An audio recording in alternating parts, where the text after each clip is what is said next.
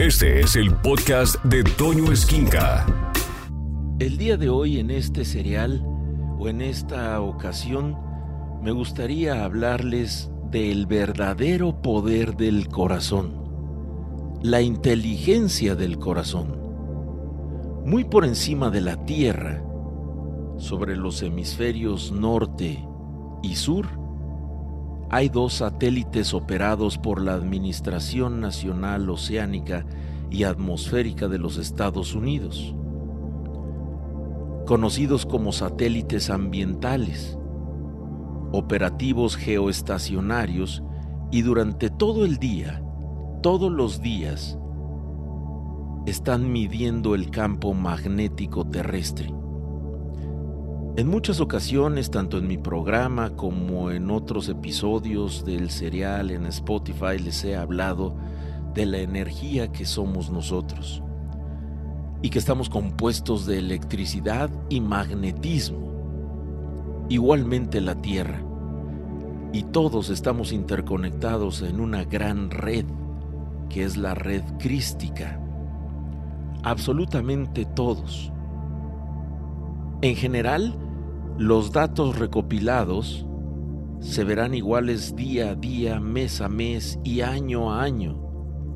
Por eso fue tan alarmante para los científicos cuando un día del año 2001 las lecturas de estos satélites, como ya les dije, operados por la Administración Nacional Oceánica y Atmosférica de los Estados Unidos, en 2001 las lecturas de repente se convirtieron locas, mostrando un pico enorme y totalmente fuera de lo común en el campo magnético de la Tierra. La iniciativa de Coherencia Global, un proyecto dirigido por el Instituto HeartMath, institución sin fines de lucro dedicada a la investigación con la, con la misión de mejorar la salud en los humanos, tenía una explicación. Ellos creen que hay una especie de circuito de retroalimentación entre los sistemas magnético y energético de los seres humanos y la Tierra.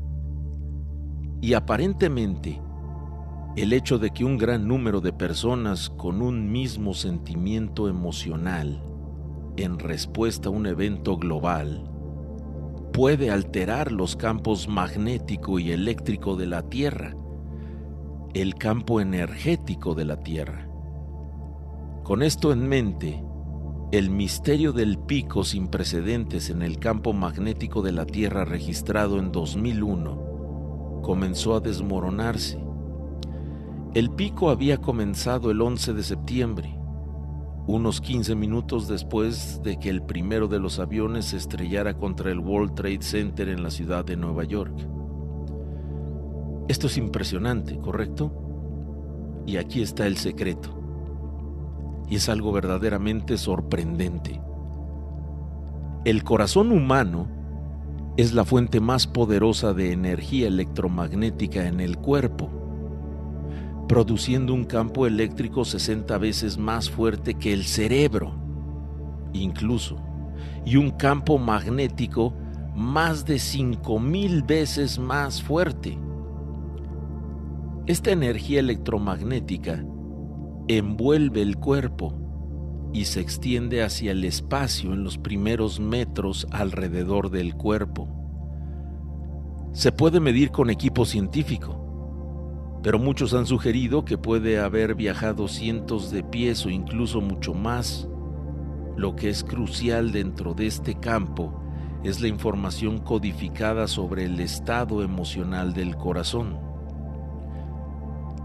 En algunas corrientes, en algunas filosofías, esto es conocido como aura. El campo electromagnético de cada individuo interactúa con el de la Tierra, transmitiendo esta información codificada.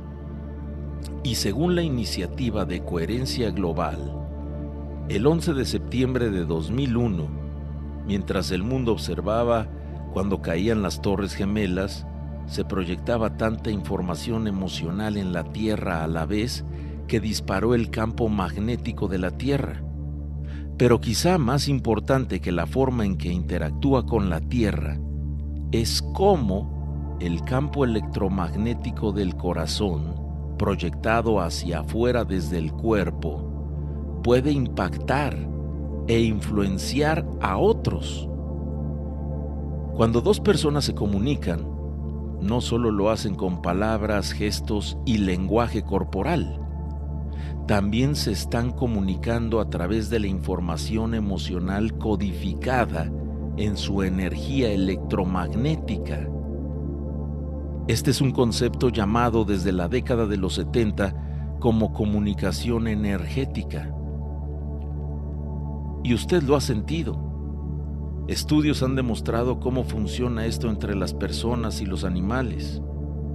En uno de esos estudios, un hombre fue colocado en una habitación con su perro y el contacto físico e intentos de obtener la atención de su perro estaban permitidos. Solo se le indicó que intentara conscientemente irradiar sentimientos de amor hacia el perro. Usted lo puede practicar con sus mascotas o si tiene un perro, sin tocarlo, sin decirle nada, con su sola intención, empiece a proyectar, a irradiar sentimientos de amor hacia el perro. Y en breve le va a pasar lo que le pasó a la persona en ese estudio. Se va a desarrollar una coherencia entre los ritmos cardíacos del hombre y su mascota. Este tipo de efecto se muestra particularmente fuerte cuando los humanos abrazan, por ejemplo, a los caballos, cuyo campo electromagnético producido por el corazón es cinco veces mayor al producido por un corazón humano. La ciencia ha demostrado que el solo hecho de estar cerca de un caballo tiene efectos fisiológicos dramáticos para los seres humanos tales como la disminución en la frecuencia cardíaca y la presión arterial, disminución en los niveles de estrés, reducción de la ansiedad, la ira y la tensión, así como una mayor sensación de empoderamiento, confianza y paciencia. Yéndonos más allá, los estudios han demostrado que las ondas cerebrales de una madre pueden sincronizarse con los latidos del corazón de su bebé dentro del vientre y fuera del vientre, ya nacido el bebé. Se describió en uno de los estudios que cuando una madre puso su atención en el bebé, se volvió más sensible a las señales electromagnéticas sutiles generadas por el corazón del bebé y estos hallazgos tienen implicaciones intrigantes, lo que sugiere que una madre en un estado psicofisiológico coherente se volvió más sensible a la sutil información electromagnética codificada en las señales electromagnéticas de su bebé. Dicho más simple, el estudio revela que las señales electromagnéticas generadas por el corazón tienen la capacidad de afectar a, los que nos rodean. En otras palabras, la idea de captar las vibraciones de alguien no es una hipótesis, sino una realidad científica. Los seres humanos nos comunicamos y todos los animales mediante el poder electromagnético del corazón, donde empezamos a tener empatías o discordancias también, automáticamente, sin decir nada. Si los campos electromagnéticos afectan a todos nuestros sistemas biológicos y a través de la comunicación energética a los sistemas de quienes nos rodean, si enviar y captar vibraciones es algo real, entonces imagine cómo este conocimiento podría usarse en uno mismo y en los demás. Es uno de los más grandes poderes con los que cuenta el ser humano. Y les quiero contar un par de historias reales para ejemplificar esto. Y fueron sucesos reales, hechos reales y que le van a ayudar a entender un poco más cómo se comunica y el poder tan grande del corazón retomando un poco y llegando a esa conclusión científica de que los campos electromagnéticos afectan a todos nuestros sistemas biológicos y a través de la comunicación energética también afecta a los sistemas de quienes nos rodean. Y si enviar y captar vibraciones es algo real, imagínese cómo este conocimiento podría usarse en uno mismo y en los demás es quizá el poder más grande que tenemos los seres humanos. Y era el año de 1988 y una mujer llamada Silvia estaba luchando contra la muerte. Le habían diagnosticado hipertensión pulmonar y en un último esfuerzo por salvar su vida, había recibido un trasplante de corazón. En los días y semanas que siguieron, se había quedado sola en el hospital en New Haven, Connecticut, en su lento camino hacia la recuperación. En este camino a la recuperación, y de hecho por primera vez desde su cirugía, comenzaba a sentir que recuperaba el apetito. La enfermera en turno entró en la habitación de Silvia y le preguntó si le gustaría comer algo. Silvia respondió, me muero por una cerveza en este momento. Esto era muy extraño, ya que antes de la cirugía ella no bebía cerveza y ni siquiera le gustaba. Pero la cerveza era solo el comienzo. Después de superar su estado delicado, Silvia comenzó a tener una serie de antojos inusuales por cosas como barras de chocolate, pimientos verdes, y lo que era más curioso, nuggets de pollo de McDonald's. Estaba segura que nunca antes los había probado. Luego vino el sueño recurrente, cada noche y siempre el mismo, en el que Silvia conoce a un joven nombrado solo como Tim. Ella lo narra así. Nos besamos y mientras lo hacemos, lo inhalo dentro de mí se siente como la respiración más profunda que jamás haya tomado va entrando dentro de mí, dejándome la sensación de que el centro mismo de mi ser no es mío. Tal vez este sueño y sus nuevos inexplicables antojos no eran nada más que los efectos secundarios del procedimiento tan invasivo y todos los medicamentos que la acompañaban, pero Silvia no estaba tan segura por lo que comenzó a investigar un poco. Comenzó con los obituarios locales en donde casi de inmediato encontró algo que la sorprendió. En el periódico, el día que ella recibió su trasplante de corazón, había un obituario de un joven que había muerto trágicamente en un accidente de motocicleta. El nombre real era Timothy Lamarand.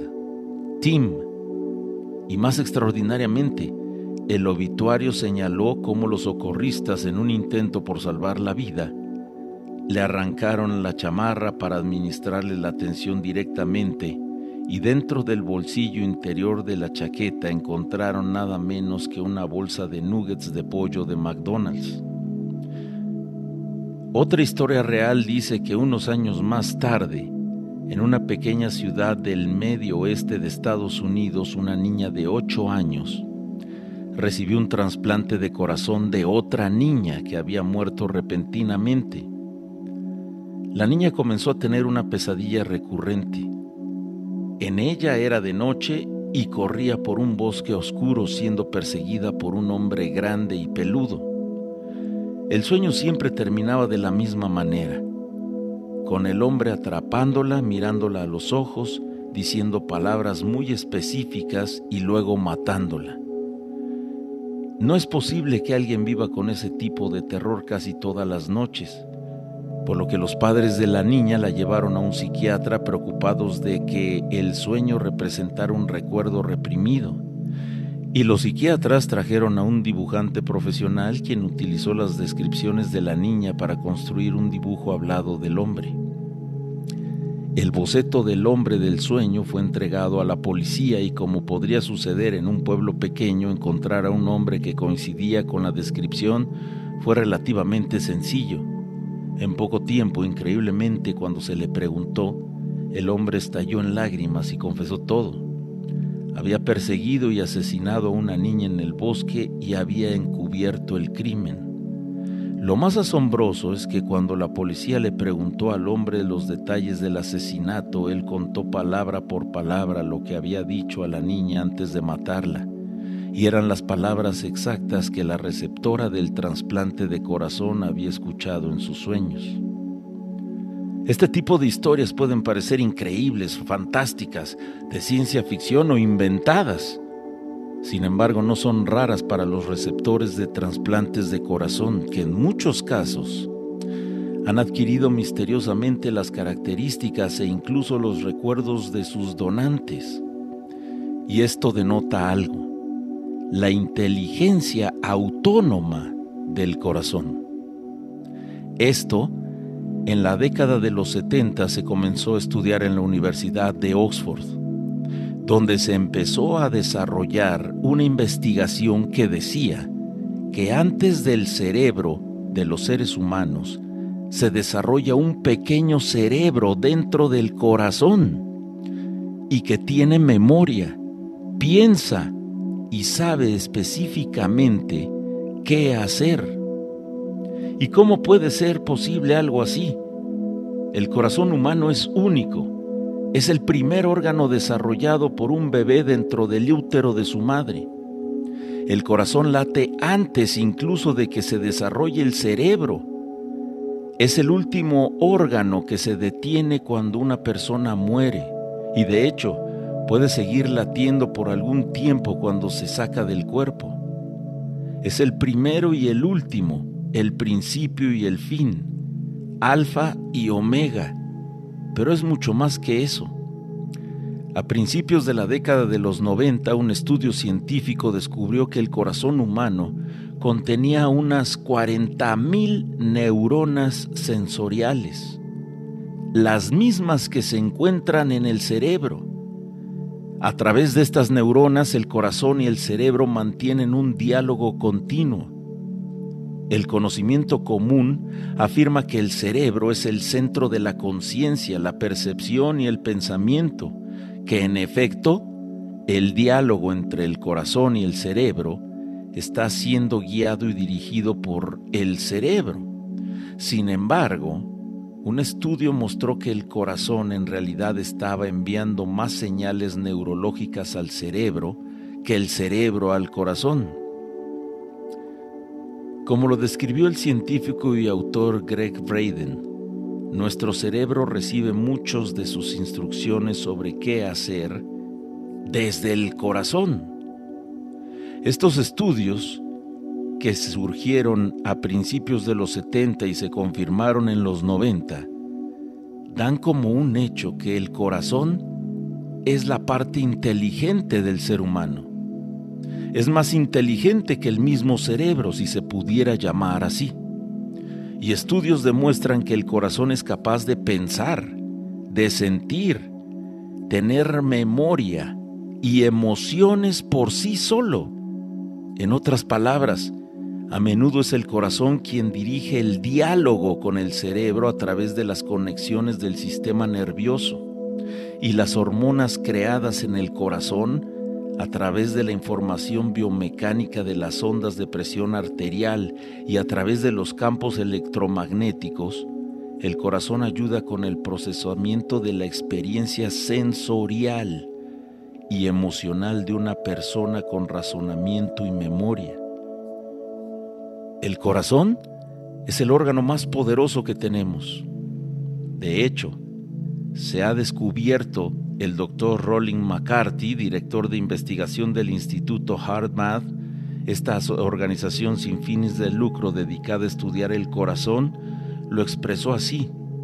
El corazón es el órgano sensorial, y actúa como un sofisticado centro de procesamiento y codificación de información que le permite aprender, recordar y tomar decisiones funcionales independientes. El corazón es el que escucha la música, no el cerebro.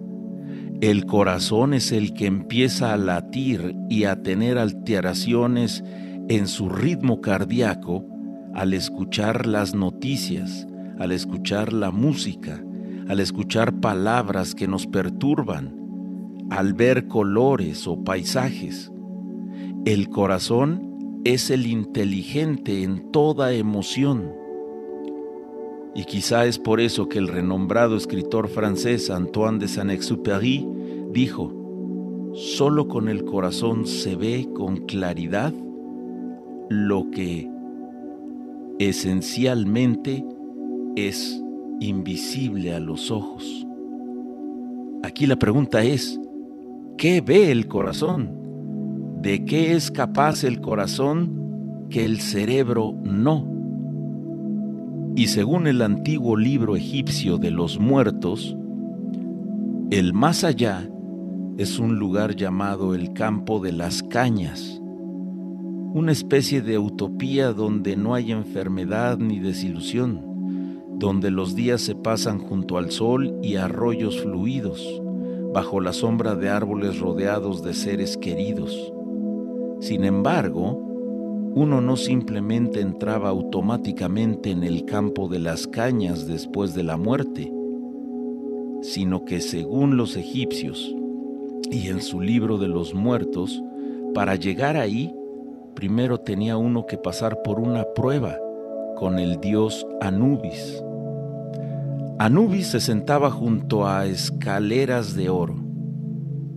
En una escala se colocaba el corazón del difunto y en otro una pluma blanca, una pluma de la verdad.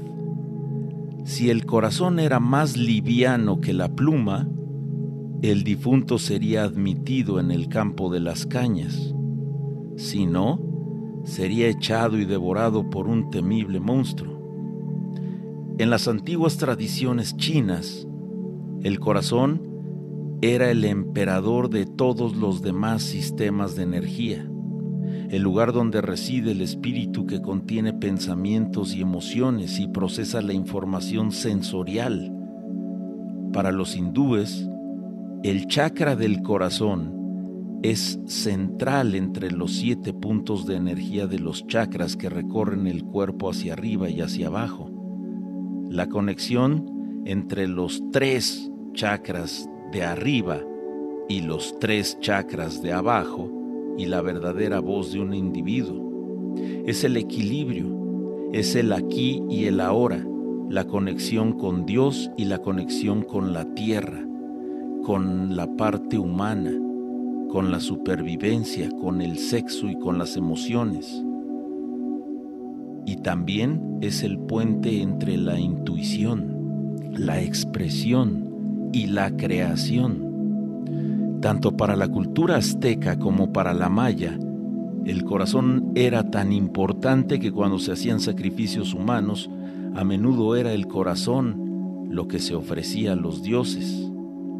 El cristianismo, por su parte, ve el corazón como el lugar donde comienzan las emociones y los deseos, lo que impulsa la voluntad de un individuo hacia la acción.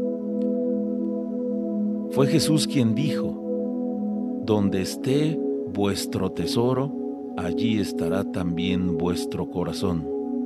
De manera similar, el Dios del Islam Proclama el cielo y la tierra no pueden retenerme, pero estoy contenido en el corazón de mi siervo. Por supuesto, este tipo de visión del corazón, esta prominencia entre las funciones de la mente, el cuerpo y el alma, no se limita solo a los anales de la religión. De hecho, era algo conocido por muchos de los más grandes pensadores entre los antiguos. En la antigua Grecia, Aristóteles escribió extensamente sobre el corazón, afirmando que el corazón es la perfección de todo el organismo. Por lo tanto, los principios del poder, de la percepción y la capacidad del alma para alimentarse a sí mismo deben de estar en el corazón. En la época del Imperio Romano, el médico y filósofo Galeno escribió, El corazón es piedra, hogar y fuente del calor innato por el que se rige el animal. Y más tarde, un filósofo árabe del siglo XI, Abu Nasar al-Farafi, proclamó que el órgano rector del cuerpo humano es el corazón. El cerebro es un órgano rector secundario, subordinado al corazón. Y sin embargo, en algún punto del tiempo la importancia del corazón disminuyó, dando paso al cerebro como maestro y comandante, como conductor del diálogo corporal. Y como la ciencia ahora está revelando que abandonar la primacía del corazón puede haber estado muy equivocado, parece que el conocimiento que existió en todas las culturas y tradiciones religiosas a lo largo de la mayor parte de la historia de la humanidad podría haber contenido información sobre los poderes del corazón que desde entonces se ha olvidado. Pero qué información y qué poderes tiene en realidad el corazón. En esta tercera y última parte de este episodio en el que les estoy hablando del poder del corazón, que es algo fascinante, y como la ciencia ahora está revelando que abandonar la primacía del corazón pudo haber estado muy equivocado por la medicina, Parece que el conocimiento que existió en todas las culturas y tradiciones religiosas a lo largo de la mayor parte de la historia de la humanidad podría haber contenido información sobre los poderes del corazón. Pero qué información y qué poderes. Afortunadamente la ciencia ahora también lo está revelando. En 2004, un estudio realizado por este instituto del cual les, les he estado hablando en este episodio, el Instituto HeartMath, buscó examinar qué poderes misteriosos podría tener el corazón. En el estudio se mostró a los participantes una serie de 45 imágenes, algunas imágenes muy hermosas otras muy perturbadoras y otras neutrales. Mientras estaban conectados a máquinas que miden las aceleraciones y desaceleraciones cardíacas, así como las mediciones potenciales evocadas de los latidos del corazón en la superficie de la piel. En resumen, las máquinas medirían lo que estaba haciendo el corazón mientras se mostraban las imágenes. Los resultados fueron simplemente impactantes. Los investigadores encontraron que el corazón respondía a las imágenes emocionalmente provocativas, las que eran hermosas o perturbadoras, aún antes de que fueran vistas. Seis segundos antes de que se mostraran las fotos, el corazón ya estaba reaccionando a lo que venía.